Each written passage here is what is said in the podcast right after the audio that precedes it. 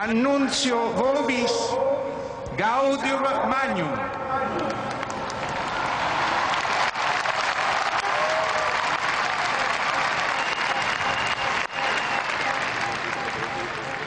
Habemus Papam. Am zweiten Tag des Konklaves nach dem Tod von Johannes Paul II. wählten die Kardinäle am 19. April 2005 den 265. Papst der Kirchengeschichte. Eminentissimum ac reverendissimum Dominum. Dominum Josephum.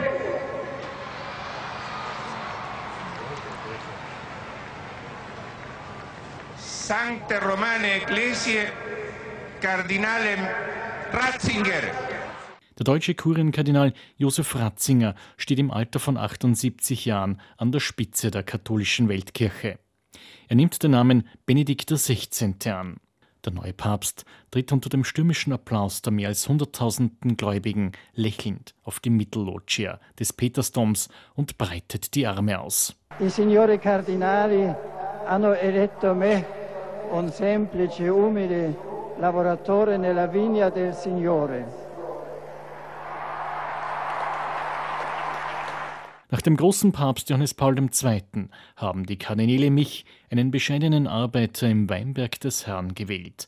So die ersten Worte von Papst Benedikt XVI. Eine große deutsche Zeitung titelt Wir sind Papst. Fünf Tage später erfolgt die Amtseinführung des neuen Papstes. Benedikt XVI. steht in der Kontinuität mit seinem Vorgänger, war doch jahrelang engster Mitarbeiter des Verstorbenen, der 26 Jahre lang die Geschicke der Weltkirche leitete. Als Erzbischof von München und Freising wurde Josef Ratzinger 1981 von Papst Johannes Paul II. zum Präfekten der Glaubenskongregation in den Vatikan berufen. Ein exzellenter Theologe tritt auf den Stuhl Petri. Josef Ratzinger wurde am 16. April 1927 als Sohn eines Beamten in Marktl am Inn in der Diözese Passau geboren. 1951 empfängt er die Priesterweihe. Mit 26 Jahren wird er Dozent für Dogmatik und Fundamentaltheologie in Freising. Beim Zweiten Vatikanischen Konzil von 1962 bis 1965 fungiert er als theologischer Berater des Kölner Kardinals Josef Frings.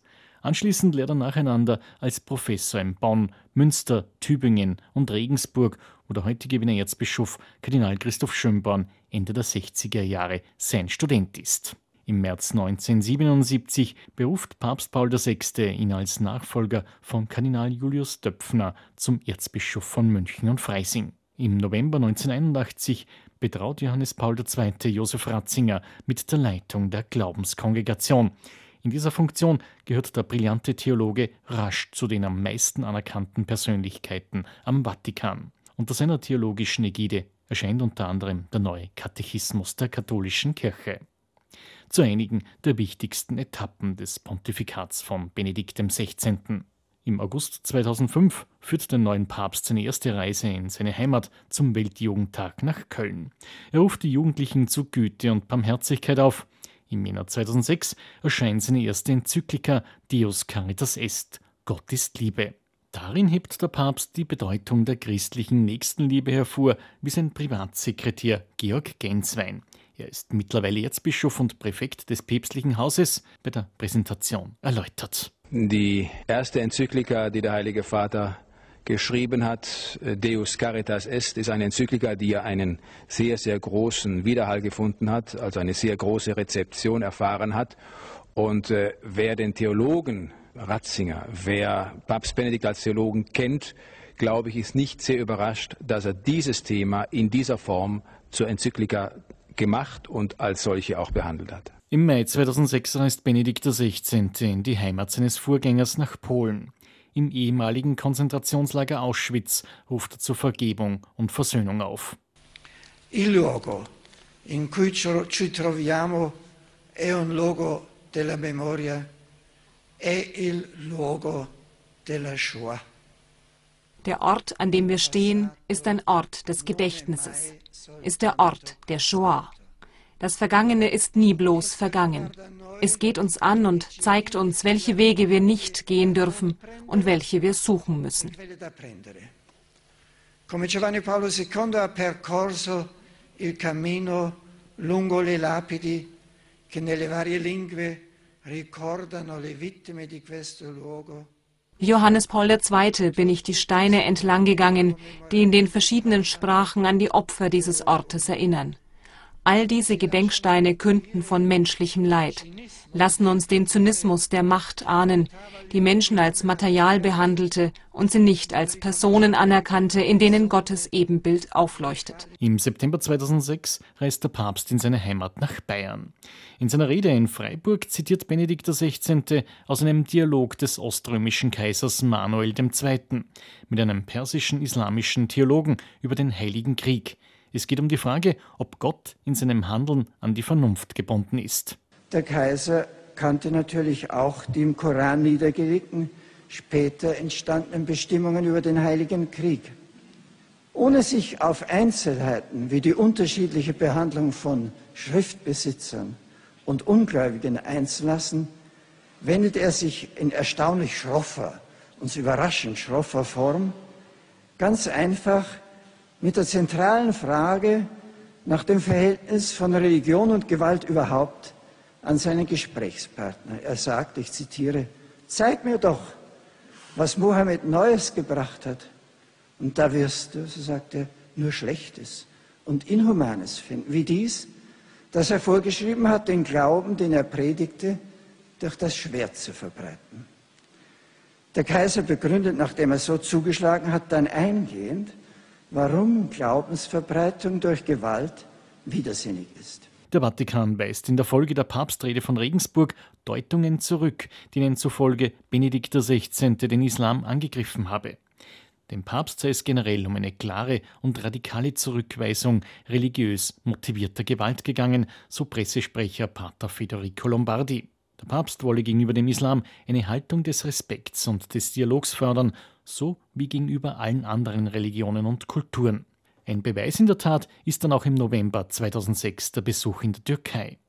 Hier kommt es zu einem historischen Treffen zwischen dem Papst und dem ökumenischen Patriarchen Bartholomäus I. an dessen Amtssitz im Fanar in Istanbul. Pistevo is venation, patera pantocratora. Papst Benedikt XVI. bekräftigt die Verpflichtung, für die volle Einheit zwischen Katholiken und Orthodoxen zu arbeiten. Im Herbst 2007 besucht Papst Benedikt XVI. Österreich. Anlass ist das 850-Jahr-Jubiläum des Patroziniums von Maria Zell. Stationen des Papstbesuchs sind auch Wien und Heiligenkreuz. Dieser Besuch ist mein erster als Bischof von Rom und Oberhirte der katholischen Weltkirche in diesem Land – das ich freilich seit langem und von vielen früheren Besuchen her kenne. Es ist, lassen Sie mich das sagen, für mich wirklich eine Freude, hierher zu kommen. Ich habe hier viele Freunde und als bayerischem Nachbarn sind mir österreichische Lebensart und Traditionen vertraut. Vom Wetter nicht gerade begünstigt ist diese Österreichreise unter dem Motto Auf Christus schauen. Das soll der guten Stimmung aber keine Minderung bedeuten, auch nicht bei der Festmesse im Freien in Mariazell. Seit 850 Jahren kommen hierher Beter aus verschiedenen Völkern und Nationen mit den Anliegen ihres Herzens und ihres Landes, mit den Sorgen und den Hoffnungen ihrer Seele. So ist Mariazell für Österreich und weit über Österreich hinaus ein Ort des Friedens und der versöhnten Einheit geworden. Hier erfahren wir die tröstende Güte der Mutter. Hier begegnen wir Jesus Christus, in dem Gott mit uns ist, wie heute das Evangelium sagt. Jesus, von dem wir in der Lesung aus dem Propheten Micha gehört haben, er wird der Friede sein. Papst Benedikt XVI. wendet sich bei einer Rede in der Hofburg gegen Bestrebungen, den geltenden österreichischen Paragraphen 97 aus dem Strafrecht herauszunehmen. In diesem Paragraphen wird die Abtreibung als Unrecht bezeichnet. In den ersten drei Monaten herrscht aber Straffreiheit. In seiner Predigt im Stephansdom am dritten und letzten Tag seines Besuchs in Österreich unterstreicht er. Braucht die Welt nicht gerade die Familie? Braucht sie nicht die Liebe von Vater und Mutter? Die Liebe zwischen Eltern und Kindern, zwischen Mann und Frau? Brauchen wir nicht die Liebe zum Leben, die Freude am Leben? Und brauchen wir nicht auch Menschen, die in die Güter dieser Welt investieren und die uns gegebene Erde aufbauen, sodass alle an deren Gaben teilhaben können? Ist uns denn nicht auch die Entwicklung der Erde und ihrer Güter aufgetragen? Bei seinem Besuch in Stift Heiligenkreuz, wo sich die päpstliche Hochschule Benedikt XVI. befindet, hebt der Papst Gebet und Gottesdienst als Kern des Mönchtums hervor und zugleich erinnert er an den Wert wissenschaftlicher Theologie. Mehr als 110.000 Gläubige nehmen an den Feiern mit Papst Benedikt XVI. in Wien, Mariazell und Heiligenkreuz im September 2007 teil. Zwei Monate später, im November, erscheint die zweite Enzyklika des Papstes Spe Salvi, gerettet durch Hoffnung. In einer großen Zusammenschau der theologischen und der philosophisch-politischen Entwicklung stellt der Papst die christliche Hoffnung den innerweltlichen Zukunftsverheißungen gegenüber. Alle Versuche und Theorien, menschliche Vernunft und Freiheit ohne Gott zum Maßstab einer vollkommenen Weltordnung zu machen, hätten sich aber als unzureichend erwiesen, betont Benedikt XVI. in dem Lehrschreiben. 2007 lässt Papst Benedikt den vorkonziliaren Ritus wieder als außerordentliche Form der Messe zu und damit auch die Karfreitagsfürbitte für die Rettung der Juden. 2008 folgen Reisen des Papstes in die USA zum Weltjugendtag nach Sydney und ins französische Lourdes. Die Afrikareise im Frühjahr 2009 wird von einer Polemik um den Gebrauch von Kondomen im Kampf gegen AIDS überschattet. Nur in knapper Form finden hingegen die Appelle des Papstes aus Kamerun und Angola für Frieden, Gerechtigkeit und Solidarität und seine Botschaft gegen Armut, Gewalt und Korruption Eingang in die Medienberichte. Die Reise nach Jordanien, Israel und ins palästinensische Bethlehem wird wieder ein Erfolg. Die Begegnung mit muslimischen Würdenträgern in Amman gibt dem Dialog mit dem moderaten Islam neuen Auftrieb. Im Juli 2009 legt der Papst seine Sozialenzyklika Cretas in Veritate vor. Überraschend konkret äußert sich der Papst zu Verzerrungen und Missständen in Wirtschafts- und Finanzsystemen, zum Skandal des Hungers, zur neuen Armut, zum wachsenden Graben zwischen Arm und Reich, zum Recht auf Arbeit, zur Schwächung der sozialen Netze und zum Umweltschutz. Seine zentrale Botschaft, die Wirtschaft braucht für ihr korrektes Funktionieren die Ethik. Im September 2009 reist Papst Benedikt XVI. nach Großbritannien. Queen Elizabeth II. begrüßt ihn auf ihrem schottischen Sitz bei Edinburgh. Your Holiness, I am delighted to welcome you to the United Kingdom and particularly to Scotland on your first visit as Pope. Benedikt XVI. trifft auch den Erzbischof von Canterbury, Rowan Williams. Der Vatikan schafft unter dem Papst das weltweit erste katholische Personalordinariat für übertrittswillige Anglikaner. Als geistlichen Patron der neuen Kirchenstruktur benennt der Vatikan den vom Papst selig gesprochenen Kardinal John Henry Newman. Grundlage ist die päpstliche Konstitution Anglicanorum Cytibus. Das Schreiben sieht für ehemalige Anglikaner besondere Strukturen mit einigen Sonderrechten in der katholischen Kirche vor.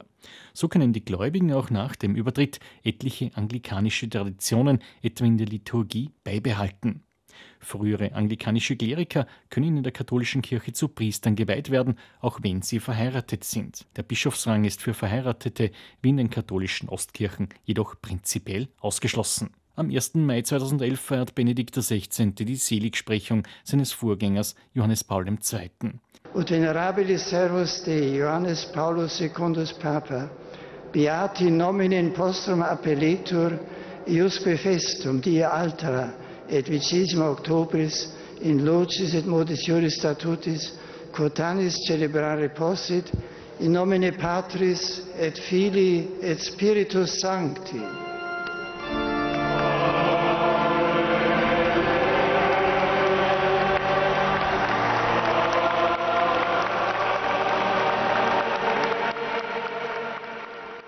Im September reist der Papst wieder in seine Heimat. Besuchsorte sind dieses Mal Berlin, Thüringen und Freiburg. Im Vorfeld stellt er sich in einem Interview eine absolute Novität. Der Grund des Besuchs war eigentlich eben doch wirklich der, dass ich noch einmal die Orte und die Menschen sehen wollte, wo ich groß geworden bin, die mich geprägt und mein Leben geformt haben, diesen Menschen danken wollte und dann natürlich auch eine Botschaft ausrichten, die über das eigene Land hinausgeht, wie es meinem Auftrag entspricht. Die Themen habe ich mir ganz schlicht von den liturgischen Daten vorgeben lassen. Das Grundthema ist eigentlich, dass wir Gott wiederentdecken müssen und nicht irgendeinen Gott, sondern den Gott mit einem menschlichen Antlitz, den wir in Jesus Christus sehen, dass wir von daher dann die Wege zueinander finden müssen, in der Familie, zwischen den Generationen und dann zwischen den Kulturen, den Völkern und äh, die Wege der Versöhnung und des Friedens, des Miteinander in dieser Welt, die Wege, die nach vorn führen. Und nach vorn finden wir nicht, wenn wir nicht sozusagen auch Licht von oben haben. Ich habe also keine ganz spezifischen Themen ausgewählt, sondern die Liturgie leitet mich sozusagen die Grundbotschaft des Glaubens zu sagen, die natürlich in der Aktualität von heute verortet ist, in der wir vor allen Dingen nach der Zusammenarbeit der Völker, nach den Möglichkeiten der Versöhnung und des Friedens fragen. Beeindruckend die Rede des Papstes im Deutschen Bundestag. Dabei wendet sich Benedikt XVI. gegen Bestrebungen, das Recht in der Demokratie allein auf Mehrheitsbeschlüsse zu gründen. Erfolg kann auch Verführung sein und kann so den Weg auftun für die Verfälschung des Rechts, für die Zerstörung der Gerechtigkeit. Nimm das Recht weg, was ist dann ein Staat noch anderes als eine große Räuberbande, hat der heilige Augustinus einmal gesagt. Wir Deutsche wissen es aus eigener Erfahrung, dass diese Worte nicht ein leeres Schreckgespenst sind. Wir haben erlebt, dass Macht von Recht getrennt wurde, dass Macht gegen Recht stand, dass Recht zertreten hat und dass der Staat zum Instrument der Rechtszerstörung wurde, zu einer sehr gut organisierten Räuberbande, die die, die ganze Welt bedrohen und an den Rand des Abgrunds treiben konnte. Dem Recht zu dienen und der Herrschaft des Unrechts zu wehren, ist und bleibt die grundlegende Aufgabe des Politikers. Als leidenschaftlichen Gottsucher würdigt Papst Benedikt XVI. im evangelischen Augustinerkloster von Erfurt den Reformator Martin Luther. Der Papst appelliert zur Gemeinsamkeit des Glaubenszeugnisses. Bei seiner Begegnung mit engagierten Katholiken aus Kirche und Gesellschaft im Konzerthaus in Freiburg bringt Papst Benedikt den Begriff der Entweltlichung aufs Tapet. Die Säkularisierungen, sei es die Enteignung von Kirchengütern, sei es die Streichung von Privilegien oder ähnliches, bedeuten jedes Mal eine tiefgreifende Entweltlichung der Kirche, die sich dabei gleichsam ihres weltlichen Reichtums entblößt und wieder ganz ihre weltliche Armut annimmt. Damit teilt sie das Schicksal des Stammes Levi, der nach dem Bericht des Alten Testaments als einziger Stamm in Israel kein eigenes Erbland besaß, sondern allein Gott selbst, sein Wort und seine Zeichen als seinen Losanteil gezogen hatte. Mit ihm teilte sie in jenen geschichtlichen Momenten den Anspruch einer Armut, die sich zur Welt geöffnet hat, um sich von ihren materiellen Bindungen zu lösen. Und so wurde auch ihr missionarisches Handeln wieder glaubhaft. Um den Begriff der Entweltlichung, den der Papst prägt, gibt es in der Folge eine rege Diskussion unter den Theologen. Gemeint hatte Benedikt, die Kirche müsse eine zu enge Verbindung zum Staat vermeiden, um sich der Welt zuwenden zu können. Apropos Diskussionen. Papst Benedikt XVI. hatte in seinem Bemühen um eine Beendigung der Kirchenspaltung mit den Lefebvrianern im Männer 2009 die Exkommunikation gegen die vier Bischöfe zurückgezogen, die Erzbischof Marcel Lefebvre 1988 ohne römische Genehmigung geweiht hatte. Die Geste löste heftige Reaktionen aus, da sich unter den Vieren auch der Holocaust-Leugner Richard Williamson befand. Die Kontroverse führte schließlich zu einem neuen Sachdialog zwischen Experten des Vatikan und der Priesterbruderschaft. Am Ende dieser Gespräche legte der Vatikan den Pius-Brüdern im September 2011 eine Präambel zur Unterschrift vor, die eine Verpflichtung auf das vollständige kirchliche Lehramt enthält. Im Herbst vergangenen Jahres räumte die Glaubenskongregation unter dem neuen Präfekten Erzbischof Gerhard Ludwig Müller den Pius-Brüdern erneut eine Bedenkzeit ein. Eine Entscheidung über die Einigungsbemühungen mit der traditionalistischen Pius-Bruderschaft ist noch offen. Den Papst beschäftigten auch die bekannt gewordenen Fälle sexuellen Missbrauchs von Kindern und Jugendlichen in den Ortskirchen. Immer wieder wendet sich Benedikt XVI. dagegen und bittet Betroffene um Verzeihung. Bei etlichen Auslandsreisen trifft er auch Menschen, die von Missbrauch betroffen sind. Besonders Irland ist vom Missbrauchsskandal besonders betroffen. An die Katholiken des Landes sendet er einen Pastoralbrief. Sein Sprecher Pater Federico Lombardi dazu. Der Brief des Papstes an die Katholiken Irlands über die Krise, in die die Kirche des Landes über den sexuellen Missbrauch gestürzt ist, ist eindrucksvolles Dokument. Es zeigte seinen Schmerz und seine persönliche Anteilnahme am Bemühen um Wiedergutmachung, Heilung und Erneuerung. Seine Worte wenden sich zunächst an die Opfer und zeigen eine tiefe Anteilnahme an ihrem Leiden. Er versteht ihre Enttäuschung, weil das Vertrauen, das sie in die Vertreter der Kirche gesetzt hatten, verraten wurde der Papst, der bereits in der Vergangenheit Missbrauchsopfer getroffen hat, in den USA, in Australien und auch hier in Rom, ist bereit, das in der Zukunft wieder zu tun. Die Worte, die sich an die Schuldigen richten, sind sehr schwerwiegend. Der Papst betonte, dass sie ihre Sünde und ihre Verbrechen vor Gott und vor den zuständigen Gerichten verantworten müssen aber auch wenn sie sich der Rechtsprechung unterwerfen müssen, erinnert er sie daran, dass sie nicht an der Güte Gottes zweifeln dürfen und Buße tun müssen. Zu einem anderen Thema. Bemerkenswert ist die Predigt von Papst Benedikt XVI. am Gründonnerstag 2012 im Petersdom. Er ruft dabei Priester und Gläubige zu einer Radikalität des Gehorsams als Voraussetzung wirklicher Erneuerung in der Kirche auf. Bei der Krisammesse mit rund 3000 Priestern aus der Diözese Rom und der Vatikanischen Kurie nimmt Benedikt XVI. den Geistlichen erneut die Versprechen ab, die sie bei ihrer Weihe gegeben hatten. In seiner Predigt geht er auch auf den Aufruf zum Ungehorsam ein und sagt, dass dieser Aufruf vor kurzem von einer Gruppe von Priestern in einem europäischen Land veröffentlicht worden sei, ohne Österreich zu nennen.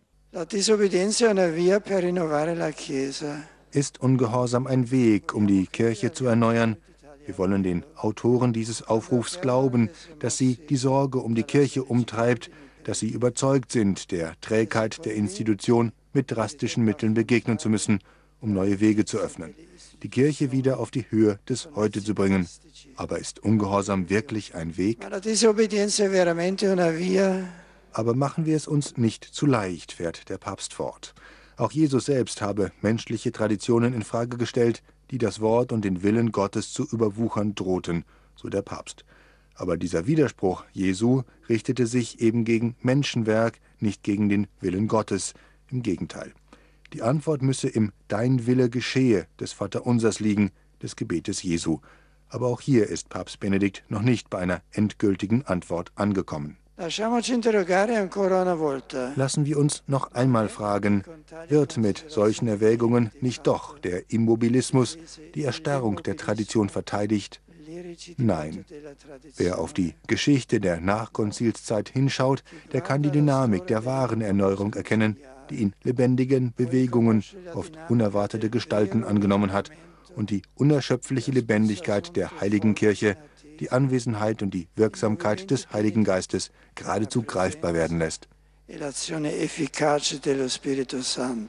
Papst Benedikt XVI. war im vergangenen Jahr auch mit dem Diebstahl vertraulicher Dokumente konfrontiert. Der Affäre Watilix führte zur Verurteilung seines Kammerdieners. Er wurde in der Folge vom Papst begnadigt. Wesentlich erfreulicher und ein großer Erfolg, das sind die Jesusbücher des Papstes. Kein Wunder, als exzellenter Theologe ist Benedikt XVI. dafür prädestiniert. Erst im November 2012 erscheint der dritte Band der Jesus-Trilogie, sein Sprecher Pater Federico Lombardi. Präsentiamo quindi il terzo volume, quello sull'infanzia di Gesù. Wir stellen hier den dritten Teil vor, den über die Kindheit Jesu, der aber ein Prolog ist. Es ist aber auch ein bisschen ein Fazit von allen Werken des Papstes zu Jesus. Die Vorstellung dieses Buches ist ein sehr wichtiges und bedeutungsvolles Ereignis. Deshalb hat der heutige Tag etwas von einem Festtag. Ein Werk von großem kulturellem und spirituellem Reichtum ist damit vollendet. Ein Werk, das von seinem Autor innig geliebt und gewollt ist intensamente voluta e amata dal suo autore. Am 11. Februar dieses Jahres bei einem Konsistorium, einer Versammlung mit den in Rom anwesenden Kardinälen, gibt Papst Benedikt XVI. am Ende Folgendes bekannt. Frates carissimi, non solo in propter canonizationes, ato consistorium vos convocavi, Liebe Mitbrüder, ich habe euch zu diesem Konsistorium nicht nur wegen drei Heiligsprechungen zusammengerufen, sondern auch, um euch eine Entscheidung von großer Wichtigkeit für das Leben der Kirche mitzuteilen. Ad conditionem certam perveni vires mias in gravescente etate non jam aptas ad monus petrinum eque administrandum. Nachdem ich wiederholt mein Gewissen vor Gott geprüft habe, bin ich zur Gewissheit gelangt, dass meine Kräfte infolge des vorgerückten Alters nicht mehr geeignet sind, um in angemessener Weise den Petrusdienst auszuüben. Ich bin mir sehr bewusst, dass dieser Dienst wegen seines geistlichen Wesens nicht nur durch Taten und Worte ausgeübt werden darf, sondern nicht weniger durch Leiden und durch Gebet. Aber die Welt, die sich so schnell verändert, wird heute durch Fragen, die für das Leben des Glaubens von großer Bedeutung sind, hin und her geworfen.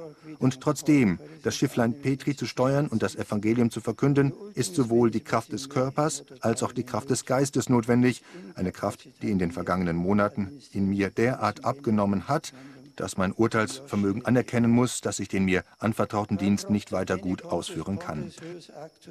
Plena libertate declaro, me ministerio episcopi Rome, successore Sancti Petri, im Bewusstsein des Ernstes dieses Aktes erkläre ich daher mit voller Freiheit auf das Amt des Bischofs von Rom, des Nachfolgers Petri, das mir durch die Hand der Kardinäle am 19. April 2005 anvertraut wurde, zu verzichten, sodass ab dem 28. Februar 2013 um 20 Uhr der Bischofssitz von Rom, der Stuhl des heiligen Petrus, vakant sein wird und von denen, in deren Zuständigkeit es fällt, das Konklave zur Wahl des neuen Papstes zusammengerufen werden muss et conclave ad licendum novum sum pontificem ab quibus competit convocandum esse. Der Wiener Erzbischof Kardinal Christoph Schönborn, der zum Schülerkreis von Papst Benedikt XVI. gehört und den mit ihm eine große Freundschaft verbindet, sagt zum Leitmotiv des Papstes. Sammlung und Besinnung auf das Wesentliche. Papst Benedikt war schon als Theologe, als Theologieprofessor, als Autor zahlreicher Bücher, als bekannter Vortragender, als Konzilsexperte, immer einer, der den Blick auf das Wesentliche gerichtet hat, auf die inneren Zusammenhänge, die, die Stimmigkeit des christlichen Glaubens, die Schönheit des christlichen Glaubens. Das war sein großes Thema und das ist während seines ganzen Pontifikats das große Thema gewesen. Konzentration auf den Kern des Evangeliums, und von daher eine vorbehaltlose Offenheit anderen Religionen, anderen Konfessionen, aber auch der säkularen Gesellschaft gegenüber. Er war wirklich, er ist ein Brückenbauer im Bewusstsein, dass man nur von festen Pfeilern aus weite Brücken bauen kann. Mit einer liturgisch geprägten Generalaudienz verabschiedete sich Papst Benedikt XVI. heute von den Gläubigen. Ein Papst scheint allein, aber er ist nicht allein, wenn er das Schifflein Petri lenkt. So danke ich allen, die mir in der Ausübung des Petrusamtes großherzig geholfen haben. Bei den Audienzen, bei den Pastoralreisen, den vielen Begegnungen konnte ich die Liebe und die Zuneigung unzähliger Menschen zum Nachfolger Petri spüren. Sie alle schließe ich in mein Gebet ein und die ganze Welt. Schließlich danke ich auch allen, dass sie meine Entscheidung, die ich vor dem Herrn zum Wohl der Kirche getroffen habe, mit Respekt und Verständnis aufgenommen hat. Ich werde meinerseits den Weg der Kirche weiterhin im Gebet begleiten. Morgen verlässt Papst Benedikt XVI. um 17 Uhr mit dem Hubschrauber den Vatikan in Richtung Castel Gandolfo. Sein Pontifikat endet um 20 Uhr.